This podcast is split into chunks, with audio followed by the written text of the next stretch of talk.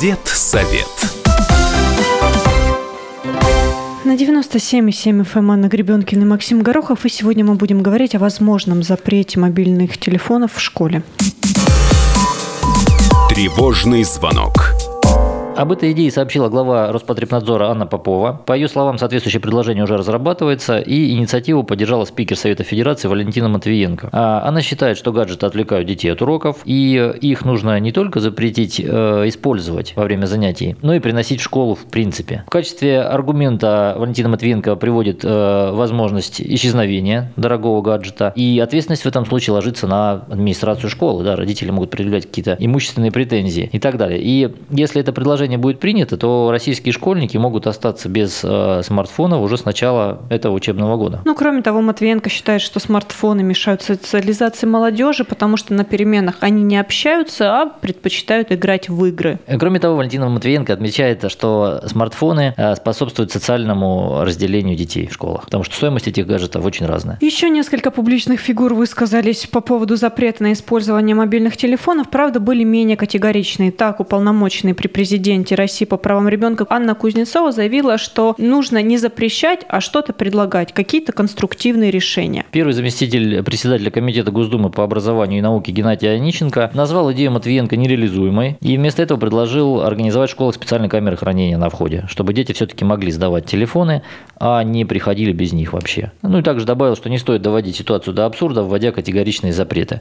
Ранее на тему ограничения использования мобильников э, в школах также высказывал высказывались э, министр просвещения Ольга Васильева и вице-премьер Татьяна Голикова, которая не считает необходимым полностью запрещать их, но согласна с э, тем, что использование гаджетов нужно как-то регламентировать. Здорово, конечно, когда высказываются важные люди по этому поводу, но все-таки хотелось бы узнать, что об этом думают, если уж не дети, то хотя бы их родители. Но пока идет вся эта дискуссия среди чиновников, э, Всероссийский центр исследования общественного мнения провел опрос среди россиян, буквально недавно появились его итоги, и, как выяснилось, родители учеников поддерживают запрет на смартфоны в классах. Они выступают за ограничения именно во время уроков. За это высказались 67% пап и мам. Всего было опрошено 1600 жителей страны старше 18 лет. О положительном влиянии запрета мобильников на учебный процесс э, говорят 62% из этого числа. Идею запретить гаджеты чаще всего поддерживают женщины, порядка 70%, и россияне в возрасте от 45 до 59 лет. Таких 72%. Родители детей, у которых нет мобильных телефонов, тоже в большинстве выступают выступают за запрет. Вот оно, социальное Это неравенство. 84% таких мнений высказано. Причем абсолютный запрет, то есть и на уроках, и на переменах поддерживают гораздо меньшее количество людей, это всего лишь 42%. Нужно сказать, что примеры ограничений использования мобильников существуют. Э, например, Франция год назад стала одной из первых европейских стран, где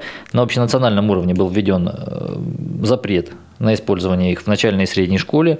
Э, есть э, также информация о том, что в каких-то престижных заведениях э, иностранных, но уже высшего образования также ограничено использование смартфонов. Но в данном случае мы говорим именно о российской школе, здесь все пока не однозначно. Есть идея снабдить школьников, может быть, какими-то специальными устройствами, простыми, которые работают только по принципу позвонить папе, маме, не более того. Однако здесь встречается, опять же, контраргументация в виде резонного вопроса, кто будет за это платить родители, получается, заставят покупать эти гаджеты, пусть даже и недорогие, и что дополнительно... Ну, беспокоишься даже... за ребенка, приобрети ему нужное устройство. Ну, Все а очень просто, если у него уже есть, есть такое устройство, зачем он должен покупать еще какое-то непонятное, дополнительное, э, непонятно какого качества, по какой цене. То есть здесь логика тоже обратная. Поэтому есть над чем подумать и над чем поломать копья. Давайте разберемся. И сейчас к нашему обсуждению запрета смартфона в школе присоединяется Максим Мордакин, куратор проекта «Цифровая школа Воронежской области». Максим Иванович, добрый день. Добрый день. Максим Иванович, к какому полюсу склоняетесь вы? Нужно ли запрещать мобильные телефоны полностью или делать это не стоит? На мой взгляд, запрещать использование гаджетов, а именно телефонов и смартфонов в школе, это ну, просто неприемлемо. А Мы все живем в цифровом веке, уже настолько пропитаны всевозможными сетями, всевозможными устройствами. У нас у каждого есть устройство, а то и не одно, и все мы ими пользуемся. И поэтому зачем исключать, э, забирать, отнимать у детей эти устройства? Они тем самым могут выпасть из общества. Но прогресс мы все равно не остановим, да, если бы кому-то и хотелось это сделать даже. А Нет, в нет. то же время в прошлый век детей переносить нежелательно. Но есть же и какие-то подводные камни, которые мы обсуждали. Максим Иванович, ну вот давайте так пофантазируем. Если все-таки запретят приносить телефоны в школу, то с кем родителям тогда придется держать связь? Вот вообще, как им контролировать местонахождение своего ребенка? Ну, если это касается полного запрета телефонов, смартфонов, там, гаджетов, то э, родитель в любом случае поддержит связь э, с классным руководителем о местонахождении, о там, состоянии здоровья или каких еще каких-либо новостях о своего ребенка. То же самое и тут э, посредством классного руководителя. Плюс э, уже много родителей отказались от э, гаджетов в пользу ребенка, дают, покупают устройства, ну, такие как умные часы. Тем самым также отслеживают, где сейчас их ребенок. У этих умных устройств, у умных часов функционал у некоторых ничуть не хуже, чем у хороших смартфонов. Ну да, пока мы запрещаем телефоны, появляются часы, потом начнем Да, запрещать на каждый часы, запрет выйдет новая ручка, новинка, да. передающая местоположение пишущего и ученика и так далее, и так далее. Но бедный учитель тогда, если вот в нашем классе там в четвертом было 36 э, учеников, если каждый, Каждый- каждая хотя мама- бы каждая вторая мама позвонит на перемене, где там ее ребенок, и пошел ли он в столовую, либо э, к этому самому к автомату с чипсами, наверное, с ума сойдет учитель. Ну, И- конечно, учитель, он классный руководитель, он и так несет э, огромные перегрузки, потому что родители бывают всякие, бывают в кавычках сумасшедшие, которые могут звонить через каждые пять минут и выяснять, что и как, где надо и где не надо звонить. Хорошо, если телефоны все-таки остались, ну, мы уже пожалели руководителей классных и там начальных классов учителей. Теперь давайте о детях поговорим. Как гаджеты влияют на обучение ребенка? Когда он с вот этим мобильным телефоном, с множеством функций, находится непосредственно на уроке, отвлекается, что-то с ним делает, заглядывает и так далее. Ну, смотрите, тут э, как бы вопрос в чем заключается. Российское законодательство, в частности закон образования Российской Федерации, не запрещает приносить в школу и использовать э, мобильный телефон, устройство, гаджеты. Э, Сделать это может непосредственно сама образовательная организация своим внутренним локальным актом, ну или же уставом. Там как пропишет э, организация. Если это будет полный запрет на использование устройства, то, ну, к примеру, вводя в класс, э, ребенок должен будет либо выключить э, телефон, э, либо поставить его на беззвучный режим и пользоваться рядом сводов и правил, прописанным э, в локальном нормативном акте. Это запрет использования его в учебное время, в личных целях. То есть, если депутаты наши для всей страны не примут такой закон, ничего не мешает а, отдельным даже школам, не, не отдельным регионам, а даже отдельным школам, в них, вдохновившись этой идеей, у себя ее На, дан- реализовать. на данный момент это вправе в силах образовательной организации. При изменении устава в эту сторону мнение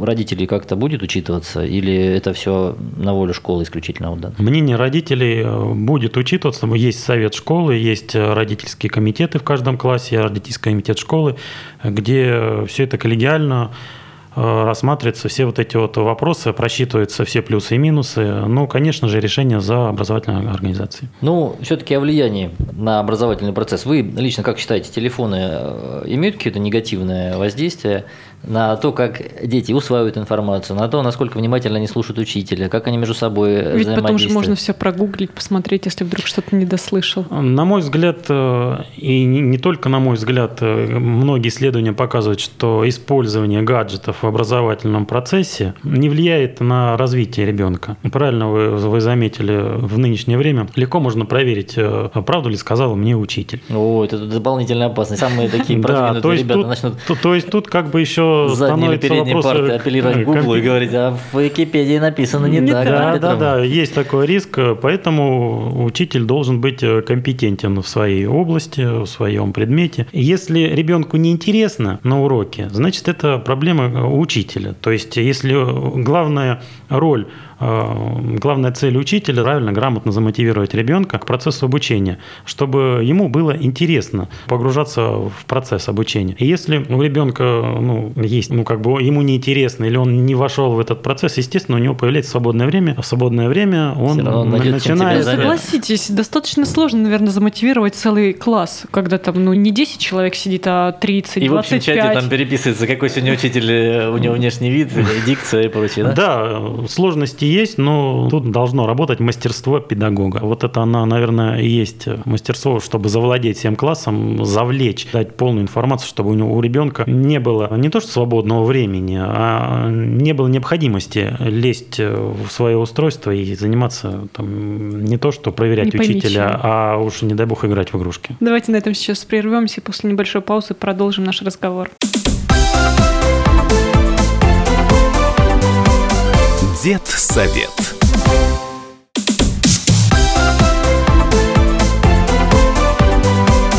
Дед совет.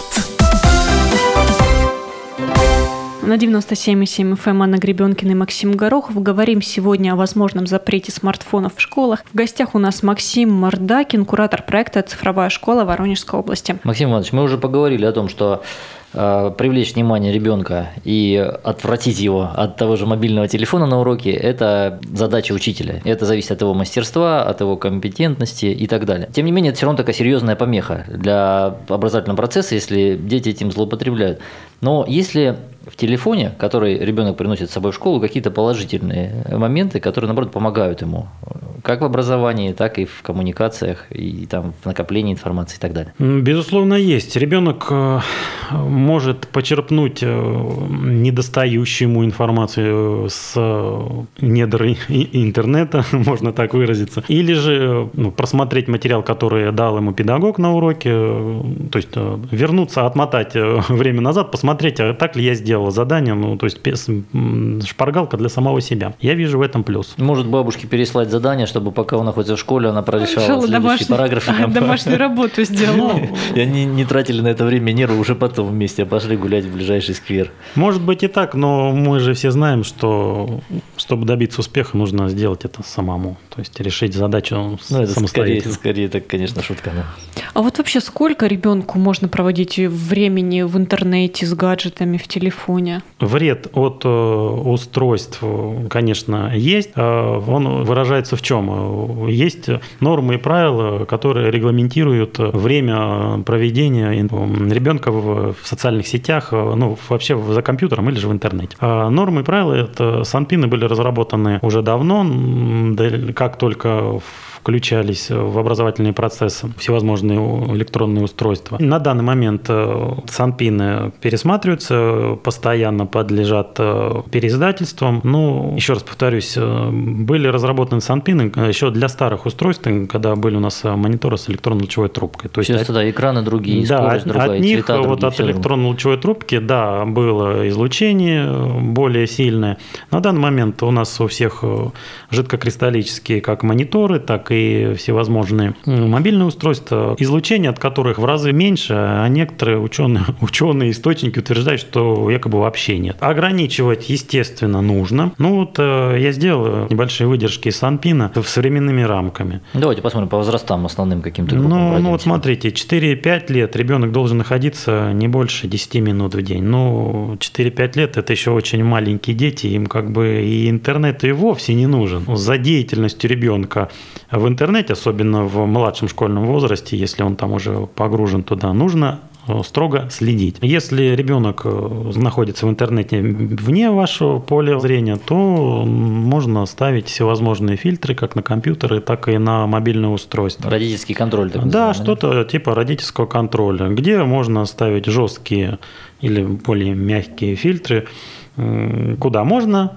а куда нельзя заходить ребенку. В том числе и по времени он может контролировать нахождение. В том числе и по времени. Можно, на гибкая система настроек позволяет э, настроить устройство так, что сработает таймер в определенный момент, и устройство выключится. И ну, далеко не каждый сможет самостоятельно сделать. Кому обращаться за такой услугой? Ну, к операторам своей, своего интернета, да, кто предоставляет? Да, да, к провайдеру, провайдеру предоставления услуг, э, где есть э, личный кабинет у, у нас, у каждого, наверное, наверное, и у Ну, да, пользователя у интернета есть э, пользователя. личный кабинет, где мы вправе пользоваться этой услугой. Ну, мы начали о временных рамках. Да, о временных рамках немножко пребывания. ушли. Совсем маленьких затронули. Да, дальше теперь начальная школа. начальная школа 5-7 лет – это ну, около 20 минут в день. 7-11 лет – это будет 20-30 минут. 12-14 лет – это 15 минут. Ну, вот так вот там потихонечку. 12-14, не 15, наверное, больше будет, да? 12-14. Да, в сор- а, у- увеличиваем на 15, ну, Ага. вот так вот с, с годами увеличиваем временной промежуток, и получается а, около 45 минут в день. Подростки с 15 лет уже могут проводить без вреда для здоровья час-два, ну, может, немного более времени. А, Прям хочется найти этих детей современных, которые соблюдают эти нормы. как- Естественно, нормы написаны для образовательных организаций, которые должны выполнять эти э, требования. Но Хотя бы у себя не перебирать с этими показателями, да, а родители уже дальше пусть Да, просто считают часы, у- минуты У нас же там. многие, э, на многих уроках э, учители пользуются электронным, мобильным или компьютером для предоставления какой-либо информации, для трансляции там видеоконтента, для поиска необходимой информации. И поэтому образовательной организации очень сложно выдержать эти рамки. И на данный момент э, сам нормы и правила ну, как я уже сказал, повторюсь, э, подлежат переиздательствам э, для понятно, того, чтобы... переосмыслению Да, переосмыслению. Ну вот мы сейчас как раз начали говорить о способах усвоения информации, в том числе и новых каких-то форматах. И далеко не только в школе это происходит, вообще дети погружены уже в этот новый цифровой мир. И можем ли мы говорить, что нынешние школьники принадлежат уже принципиально новому какому-то поколению, которое по-другому воспринимает информацию, по-другому обрабатывает ее? Конечно, можем. э, И все дети с каждым, с каждым поколением, э, дети ну, не похожи, отличаются друг от друга. И способ восприятия и обработки информации у каждого свой. Э, У каждого поколения имеется в виду. Если раньше источником информации в основном был, главным источником информации был учитель и книга, то на данный момент это учитель и интернет. Использование второго, то есть интернета, гораздо-гораздо облегчает жизнь учить, ну как, жизнь учителю, если использовать этот интернет в благих целях, э, имеется в виду в образовательных. Ребенок э, легко может вступить в переписку с учителем, э, можно сказать, в любое время суток, ну, в разумное время, в рабочее, в учебное, где могут э, передавать э, огромные массивы информации друг другу, как учитель ребенку, так и ребенок учителю, и осмысливать эту информацию. Э, На данный момент э, учени- ученик осмысливает большую, больший объем информации, нежели чем предыдущее поколение. Ну, есть такое мнение, что сейчас и мозги по-другому начинают работать у детей, потому что им нет необходимости все запоминать, да, Да. они могут это все посмотреть, они знают об этой возможности и сознательно уже не, не запихивают себя Да, в любой сведения. момент э, я могу прокачивает да, большой поток. обновить свою, свои знания, свою недостающую мне информацию с проверенных источников или же прочитав просто какие-то там чаты э, нужные мне, нужную мне тематики.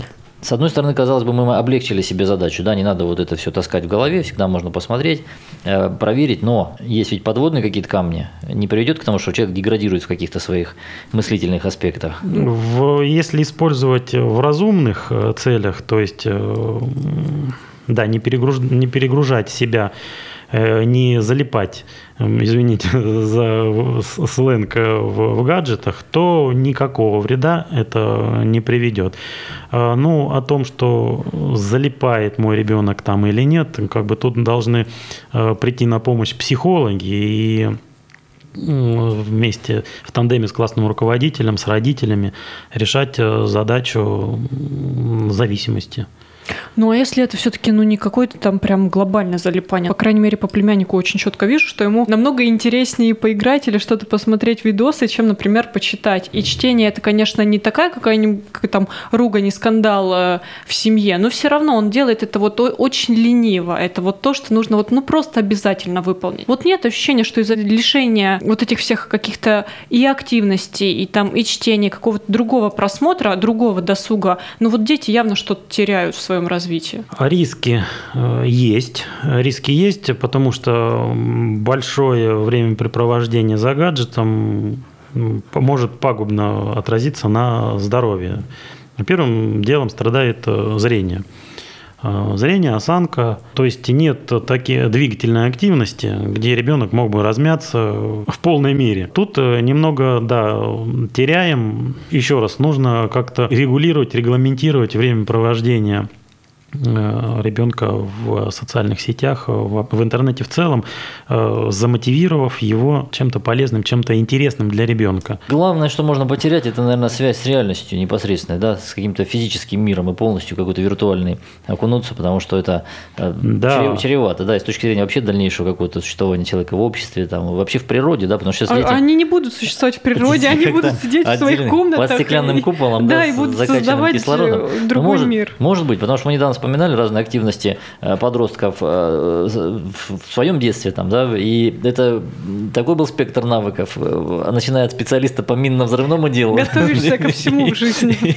По изготовлению всевозможных не гаджетов на устройство для решения тех или иных задач, связанных там с, совершенно разными Нет, ну вещами. ну согласитесь. И, и целые дни на улице и так далее. Это совсем другой мир. Понятно, что наши дети в нем жить уже, наверное, не будут, но будут жить в другом мире, который во многом обусловлен вот этими самыми устройствами и способами передачи информации через них. И довольно любопытно будет, конечно, понаблюдать за этим, но и тревожно тоже. Ну, ничто не стоит на месте, мы постоянно двигаемся вперед, а гаджеты, технологии движутся, мне кажется, гораздо быстрее, чем мы, и мы за ними порой не поспеваем. Давайте сейчас на этом прервемся и после небольшой паузы продолжим беседу. Дед совет.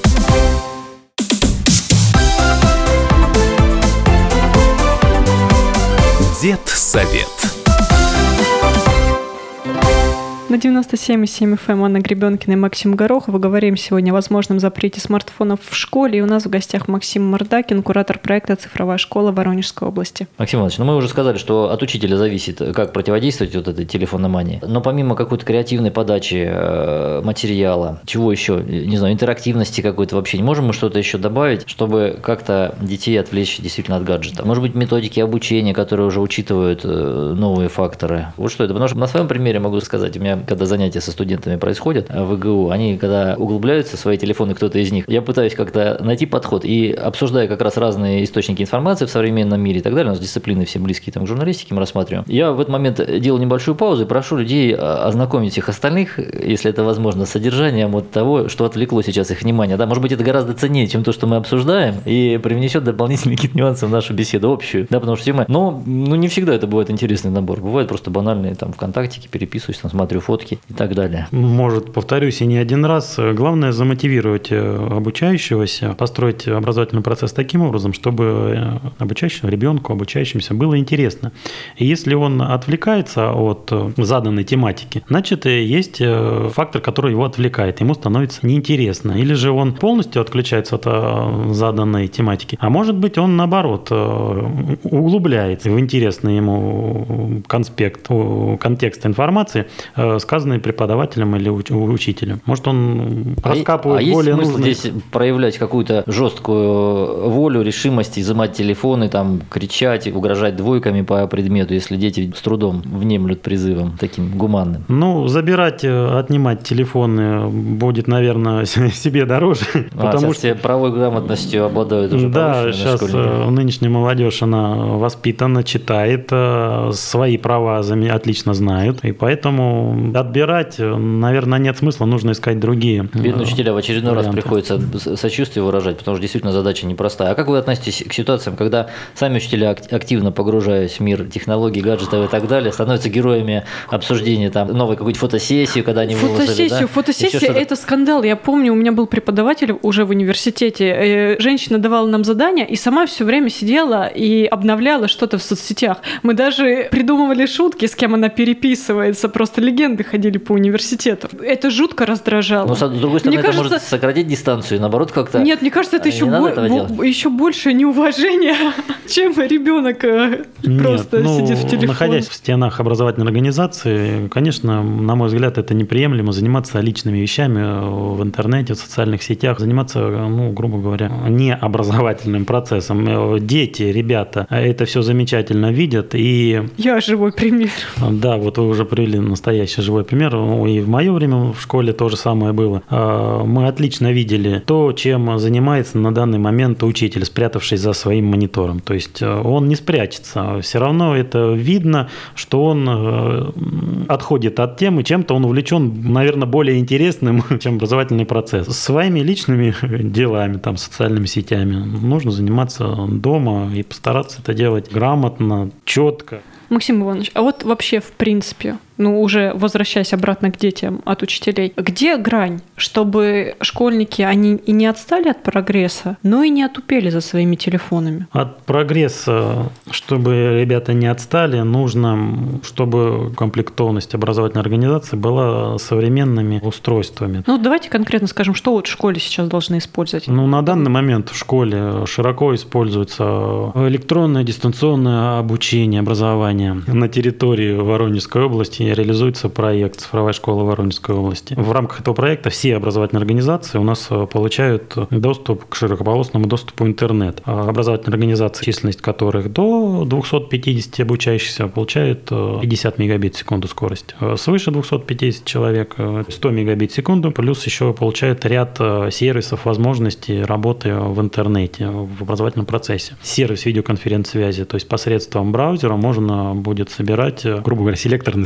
совещания, проводить э, это в учебном процессе. Можно будет организовать дистанционное обучение. Ну, допустим, я заболел, не могу прийти в школу. Посредством э, технологий выходит на эти сервисы и видит живой класс, погружается в живой класс. Класс видит ребенка, учитель видит все работы, то, чем сейчас занят, чем, чем загружен ребенок, решает ли он задачи, поставленные учителем или нет. Все это замечательно видно. Какие-то еще современные технические средства можем назвать, которые помогают в обучении? Вот кроме того, что уже было озвучено, там, не знаю. А, лишь один из сервисов, я сказал, видеоконференц-связи, ВКС сокращенно. При подключении к этому проекту образовательной организации делается личный кабинет с доступом э, к информационно-библиотечному центру, то есть электронная библиотека, где образовательная организация может э, закупить э, всю литературу, то есть учебники, художественную литературу, и раздавать лицензии своим ученикам, ну, изучать также. То есть теоретически мы можем оставить э, в школе все свои учебники, которые нам нужны на уроки непосредственно. Да, потихон... А дома пользоваться электронной, чтобы не таскать каждый раз вот этот набитый портфель. Или это про... не во всех школах реализуется? Про... Прогресс э, к этому идет. То есть, э, как мне кажется, в недалеком будущем произойдет отказ бумажных учебников. Проект «Цифровая школа Воронежской области» завершится 10 апреля 2020 года. Процесс подключения разбит на 4 этапа. На данный момент 410 образовательных организаций уже охвачены этим проектом. Это бесплатно, плюс еще один из сервисов, который будет содержаться в этом проекте, это электронное дистанционное обучение, то есть э, есть режим онлайн, когда учитель проводит, о чем мы выше говорили, а есть электронное обучение, где учитель может создавать свой контент, образовательный. Можно использовать как э, в рамках э, доп. образования, так и во внеурочное время. Э, где может приглашать не только учеников своих, обучающихся своей школы, но и обучающихся любой другой образовательной организации, да и не образовательной организации в целом, зайти посмотреть, что у него там есть. То есть создать э, дистанционный курс, назначить э, ответственность, Э, ну, выставить, э, там также есть система, гибкая система настроек выставления оценок, где при прохождении курса ребенок, обучающийся по литературу изучает, э, есть срезовые знания, то есть там можно тестирование всевозможные, пожалуйста, проходишь и получаешь какой-то там результат.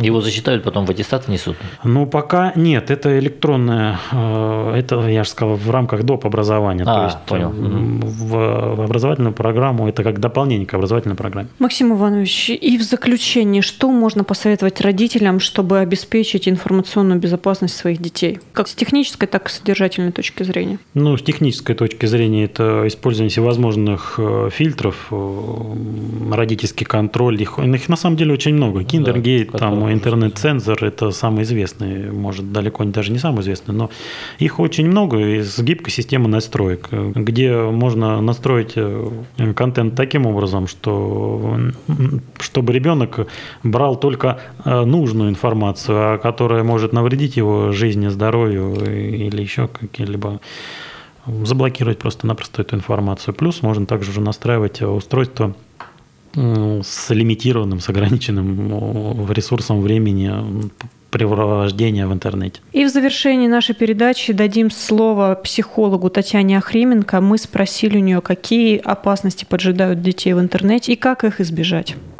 Но я думаю, безусловно, это опасность детской порнографии и педофилии. А, то есть это тот пункт важный, который родители обязательно должны осветить своему ребенку, но, опять же, постараться сделать это не просто как запрет, ты не должен вот это делать, если чужой дядя, а просто объяснить, что ты знаешь, к сожалению, в мире есть вот много, ну, не очень приятного, в том числе и в сети это может быть. Это бывает вот так-то. Может быть, даже показать какие-то неприятные примеры, которые бывали, да, там вот какие-то громкие дела, которые, к сожалению, проходили, что, к сожалению, сожалению, вот девочка не имея, там, например, какая-то девочка, не имея ничего плохого в своих там побуждениях, сделала то-то, и это вызвало такой-то отклик. Ты должен понимать, что то, что ты видишь, или то, что как ты общаешься в сети, это видят в том числе и другие окружающие, и они как-то это оценивают. Поэтому рассказать об этой опасности, я думаю, стоит. Опять же, рассказать о том, что э, в сети могут быть люди, которые могут пользоваться а, тем, что дети достаточно наивно рассуждают о жизни или о самом себе, и воспользоваться они могут этим с точки точки зрения того, что попросить присылать какие-то такие интимные фотографии. А следующий, наверное, такой пункт по опасности важный – это а, опасность травли детей, то есть различные группы, сообщества, где на детей идет такое очень жесткое психологическое давление. В эти группы, когда попадает ребенок, очень важно, чтобы не, если он уже попал, то есть, ну, как бы, знаете, предостеречь, как не попасть в эту группу очень сложно, потому что эти, к сожалению, люди, которые этим занимаются, они каждый раз придумывают все новые и новые безобидные, на первый взгляд, способа. Поэтому важно объяснить ребенку, что если ты попал, обратись ко мне. Я поддержу тебя, я помогу, я не буду ругаться. Я помогу тебе выйти из ситуации. Я помогу тебе решить эти вопросы. На этом наш эфир подошел к концу. Напомню, сегодня у нас в гостях был Максим Мордакин, куратор проекта «Цифровая школа Воронежской области». Программа для вас Виляна Гребенкина и Максим Горохов. До свидания. До новых встреч. Дед совет.